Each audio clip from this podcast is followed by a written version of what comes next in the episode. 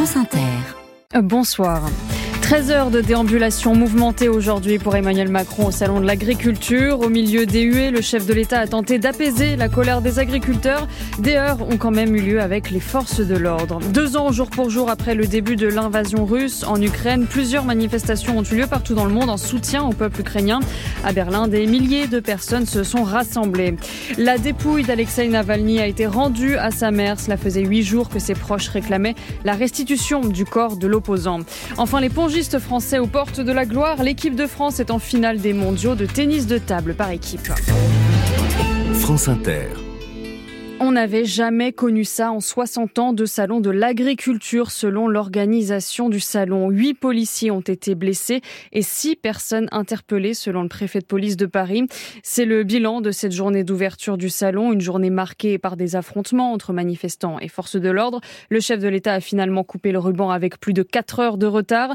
S'en sont suivis 13 heures de déambulation dans les allées où Emmanuel Macron n'a pas mâché ses mots à propos du Rassemblement national. Le tout sous haute sécurité et non loin des huées, Pierre Pilet. Hués dans le pavillon principal par des agriculteurs, dont certains ont dû être repoussés par les CRS, le président a très vite fait allusion au Rassemblement national auprès des éleveurs qu'il a fini par rencontrer. Vous avez des gens qui sont là avec un projet politique, c'est de servir le Rassemblement national, de faire demain ou après-demain une haie d'honneur pour euh, les dirigeants du Front National et de mener une campagne politique l'agriculture française, elle mérite mieux que de la mauvaise politique. Après une première partie très mouvementée, la déambulation s'est poursuivie dans un autre pavillon encerclé par les forces de l'ordre qui ont maintenu les opposants dehors. Là aussi, le chef de l'État a distillé des pics à l'encontre du RN. Quand il fallait, euh, quand il fallait voter la PAC, quand il fallait voter l'assurance récolte, quand il fallait voter les retraites agricoles, le Rassemblement national, il n'était pas là. Avant de conclure, après plus de 12 heures passées au salon. Qu'est-ce qu'ils leur disent? Ils leur disent, bah, allez, on va se débarrasser des normes. Ça va bien se passer, vous allez voir c'est de la folie pour aujourd'hui, pour la santé des agriculteurs eux-mêmes, pour la santé de nos compatriotes. Et puis les mêmes, ils leur disent, vous savez, on va arrêter avec l'Europe, c'est trop compliqué, on va vous protéger, on va fermer les frontières, mais ils oublient de leur dire que par ailleurs, la ferme française, elle ne marche pas s'il n'y a pas l'Europe on ne peut pas raconter des craques aux agriculteurs. Emmanuel Macron qui trace la route vers les élections européennes juste avant la venue de Jordan Bardella. La tête de liste de la majorité est choisie. Elle sera annoncée dans les prochains jours. Pierre Pilet. Emmanuel Macron promet donc au, secteur des prix planchers ou la construction d'une trésorerie d'urgence. Il a donné rendez-vous aux syndicats agricoles dans trois semaines à l'Elysée. Des syndicats qu'il a donc rencontrés ce matin. C'est le cas de Jean Lefebvre, membre de la FDSEA de l'Oise, céréalier et betteravier qui a pu discuter avec le chef de l'État. Déjà, on a pu poser nos questions directement et en toute sincérité, droit dans les yeux, comme je vous parle à l'instant. Ça, c'est plutôt encourageant de voir que le président de la République fait l'exercice difficile d'affronter euh, bah, la, gronde des agriculteurs directement devant lui. La première question était euh, comment fait-on avec les importations venant d'Ukraine, sachant que mercredi, vous avez accepté des volumes supplémentaires d'importation sur l'Europe? La réponse a été claire c'est euh, oui, euh, nous, avons accepté donc des, volumes, mais ils vont être taxés de façon à ne plus euh, déréguler le marché européen. Maintenant, il ne faut pas non plus qu'ils jouent à la récupération politique en disant regardez, j'ai calmé les agriculteurs. Ce n'est pas tout à fait ce qui s'est passé. Il y a des choses qui sont actées, il y a des choses qui sont en train de travailler, et il y a des choses qu'on en a demandé, on a demandé des précisions que pour l'instant on n'a pas. Jean Lefebvre, donc de la FDSEA. Les salariés de la Tour Eiffel mettent fin à leur grève. Elle rouvrira ses portes demain matin au public après une mobilisation de cinq jours du personnel. Ils contestent le modèle économique du site et s'inquiètent de la dégradation du monument, notamment de la rouille. Et les salariés participeront dès la semaine prochaine à un dialogue direct avec la mairie de Paris. En Corse, un gendarme a été mis en examen et placé en détention provisoire. Il est mis en cause pour un tir mortel lors de l'arrestation d'un homme à son domicile dans un village au sud de Bastia. Volodymyr Zelensky exhorte ses alliés occidentaux à livrer l'aide militaire à temps lors d'un sommet virtuel du G7.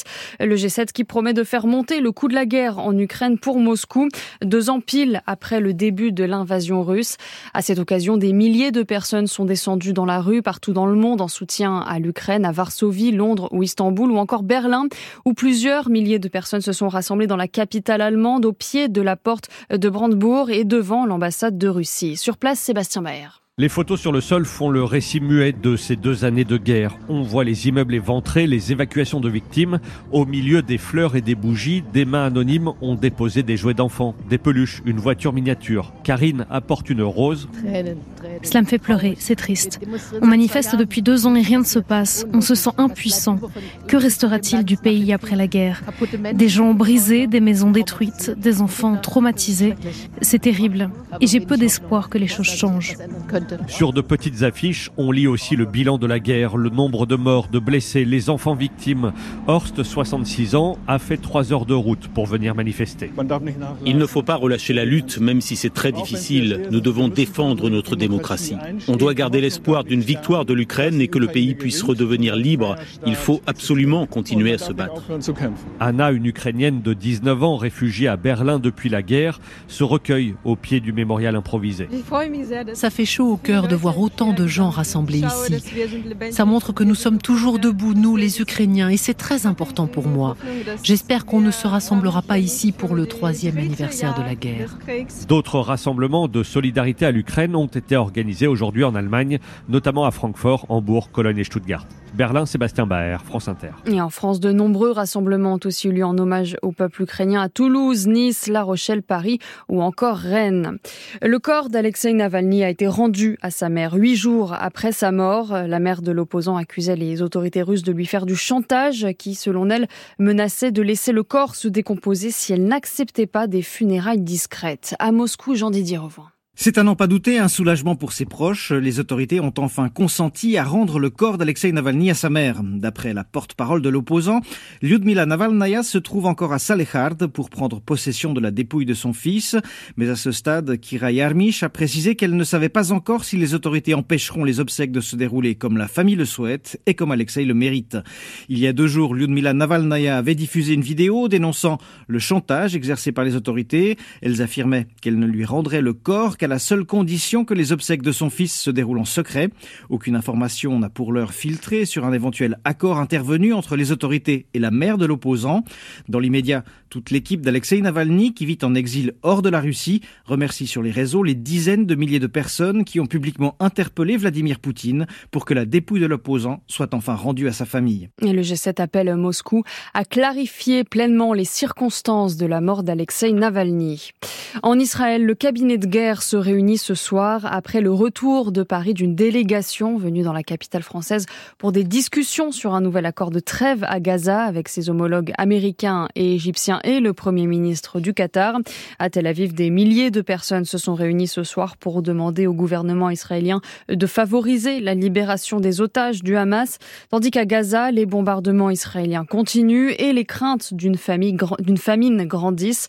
L'aide humanitaire ne suffit pas pour nourrir la population palestinienne. Selon l'ONU, 2 200 000 personnes, soit l'immense majorité de la population, sont menacées d'une famine de masse.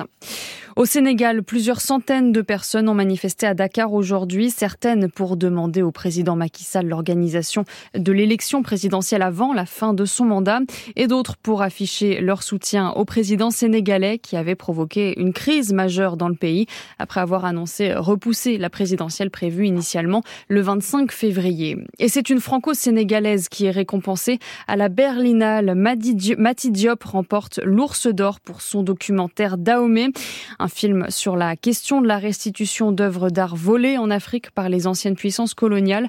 En recevant son prix, Mati Diop s'est dite solidaire des Sénégalais qui se battent pour la démocratie et la justice.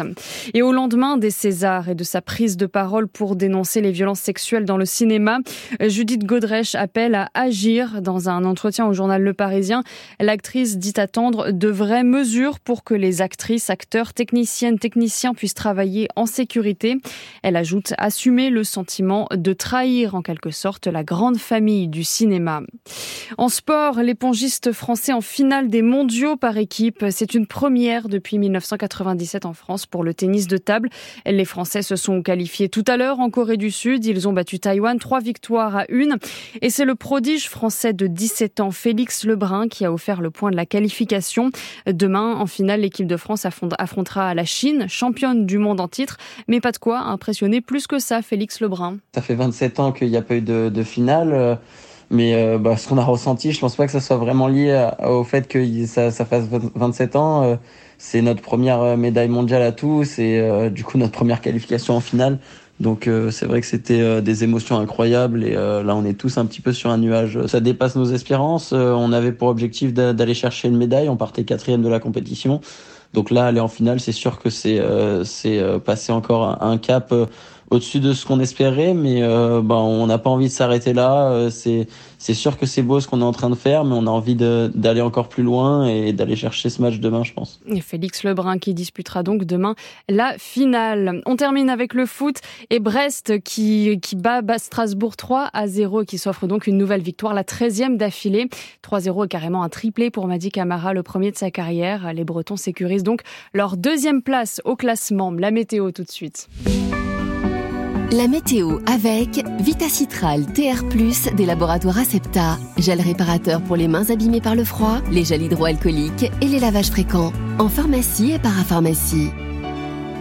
Et Céline Dacosta, ciel gris et pluie à prévoir pour ce dernier dimanche de février. Oui, avec une nouvelle perturbation qui va balayer le pays d'ouest en est, avec dès le matin des plus faibles à modérés de la Bretagne à l'Aquitaine, averses qui vont rapidement se décaler en faiblissant tout de même hein, vers l'est et qu'on retrouvera partout jusque dans le sud-est.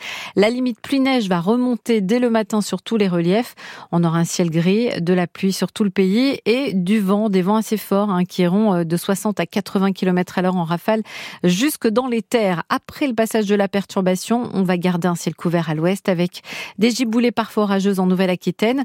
Pour les températures, euh, elles restent encore de saison. Hein. Ça remontera dès lundi après-midi, mais ce sera encore bien frais demain matin avec 2 à 8 degrés en moyenne du nord au sud. Pour les maximales, on ira entre 8 et 13 degrés, 12 à 14 près de la Méditerranée. Et Céline Dacosta, merci.